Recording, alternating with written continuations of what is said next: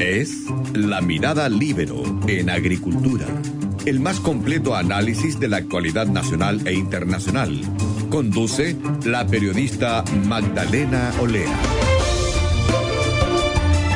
Estamos conectados nosotros ahora, como todos los jueves, con el salubrista público Héctor Sánchez, que es el director del Instituto de Salud Pública de la Universidad Andrés Bello. ¿Cómo estás, Héctor? Hola, muy buenos días, Magdalena. ¿Cómo estás? Muy buenos días, muy bienvenido. Héctor, analicemos la estrategia de control del coronavirus que ha seguido el gobierno, eh, lo que está haciendo, en, eh, estableciendo estas cuarentenas y medidas progresivas por zonas y también este reciente anuncio que hizo el ministro Mañalich con este carnet COVID a personas inmunes a la enfermedad, a personas que eh, han sido cercanas a enfermos que ya o que ya han pasado la enfermedad eh, o a los trabajadores de la salud que han estado cuidando pacientes de, con, COVID eh, y que se les va también estar realizando estos exámenes periódicos. ¿Qué te parece este anuncio? Mira, eh, yo creo que aquí estamos frente a una maratón y no una carrera de 100 metros o de 1000 metros. ¿Ya? Y eso significa que la estrategia que se tiene que seguir es una estrategia apropiada para una larga distancia que tenemos todavía que recorrer.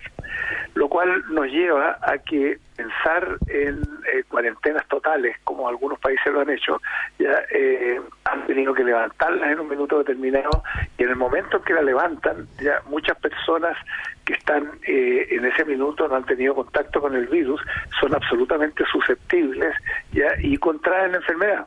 Por lo tanto, se producen rebrotes, ya, lo cual se, se, se, atenúa un poco con esta estrategia de de cuarentenas progresivas, parciales, que se levantan, que después se vuelven a colocar ya en función de los datos epidemiológicos que eh, tenga la autoridad sanitaria.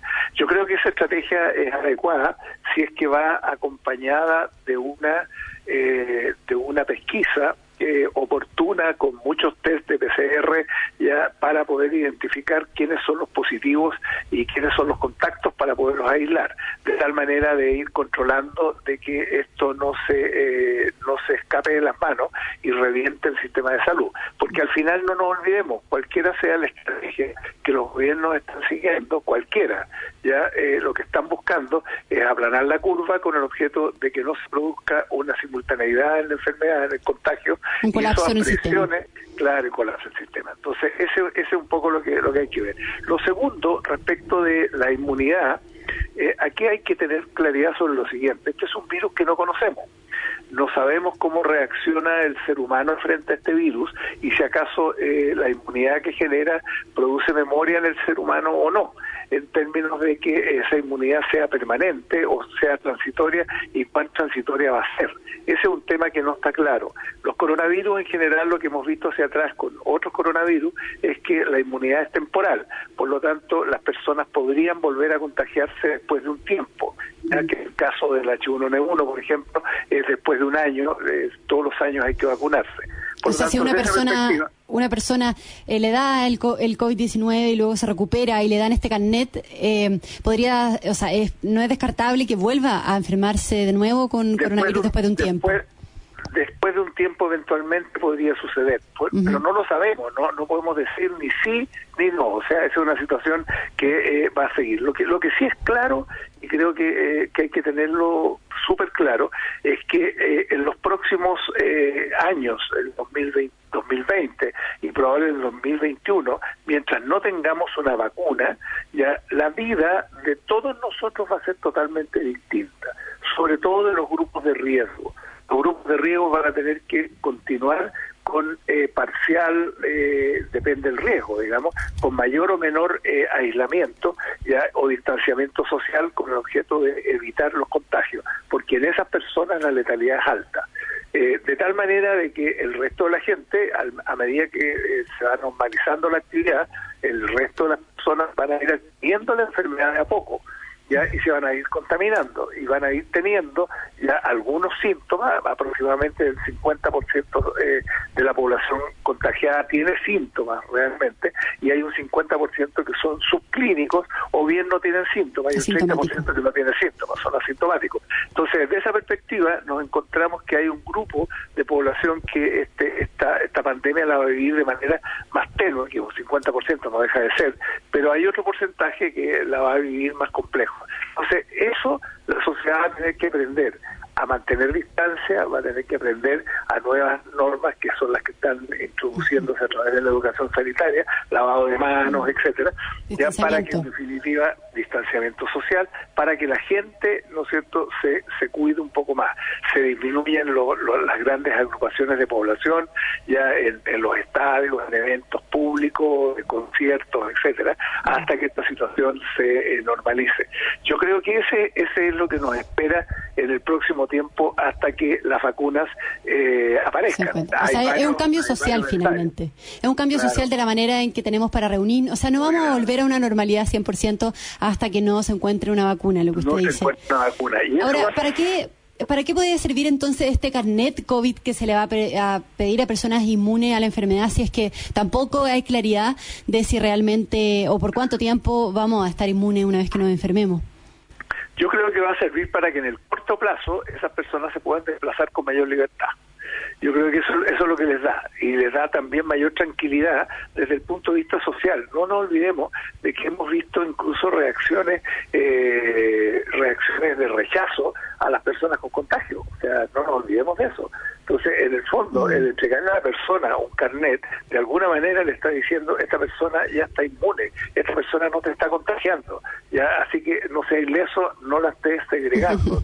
ya eh, en, estricto rigor, ya este carnet tiene esa utilidad. Y segundo, tiene la utilidad de poderse mover con su libertad país, aunque hayan cordones sanitarios, aunque hayan limitaciones. O sea, se le va generando a las personas, ya a medida que van adquiriendo inmunidad, se les va generando eh, algún algún grado de, eh, de, mayor libertad.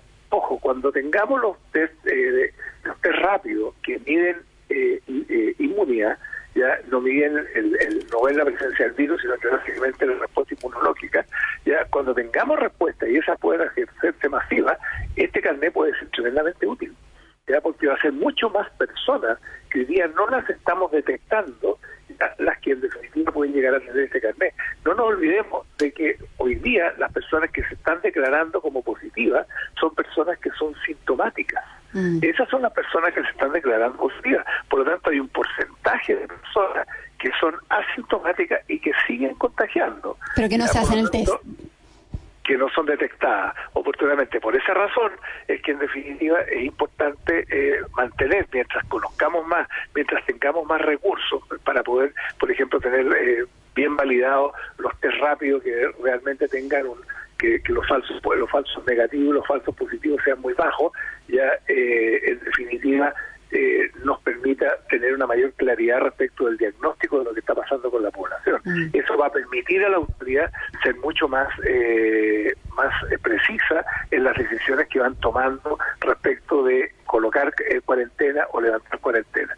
Lo que sí hemos visto es que las cuarentenas han producido efecto ya han producido efecto eh, de tal manera que ha bajado la tasa de contagiosidad, ya el R0 ha disminuido en esas comunas, ya, y con lo cual lo que también hay que tener claro que cuando se levanten las cuarentenas, ¿no es cierto?, y a nadie le extrañe, lo que va a suceder es que la gente se va a mover, se va a trasladar, ya, y va a tener mayor contagiosidad.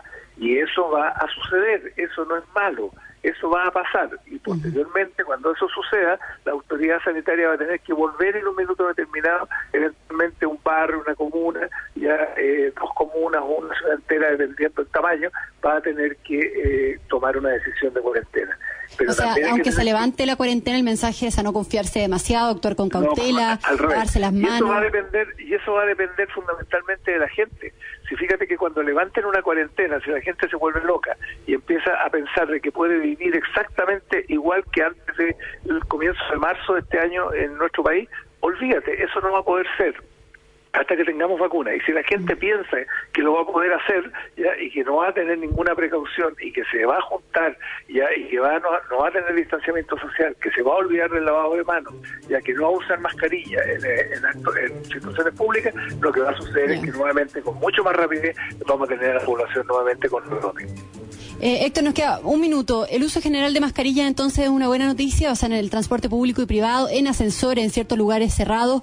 ¿Esa es una buena estrategia que también se acaba de anunciar? Es una buena estrategia, eso que, que tú discutías al, inicio cuál era la validez que tenía. Hoy día se está viendo ya como muchas cosas que estamos aprendiendo de que la, la mascarilla tiene utilidad y que por lo tanto es bueno utilizarla y que es bueno que estén habiendo mascarillas disponibles, ya de tal manera que en definitiva, eh, en definitiva se disminuya la contagiosidad. La mascarilla protege a nosotros principalmente.